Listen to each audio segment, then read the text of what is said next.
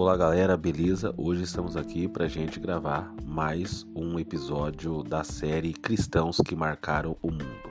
Hoje vamos falar sobre Filipe, Frígia, 51 anos depois de Cristo.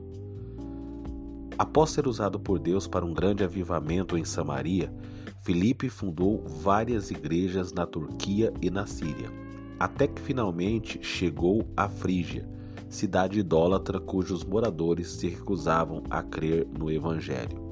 Apesar de muitos sinais e milagres que Deus realizava por intermédio de Filipe.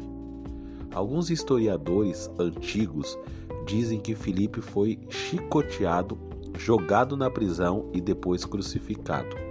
Outros dizem que ele foi amarrado a um pilar e apedrejado até a morte. Filipe partiu para a glória em 51 anos depois de Cristo, tornando-se o segundo apóstolo a perder a sua vida pela causa de Cristo.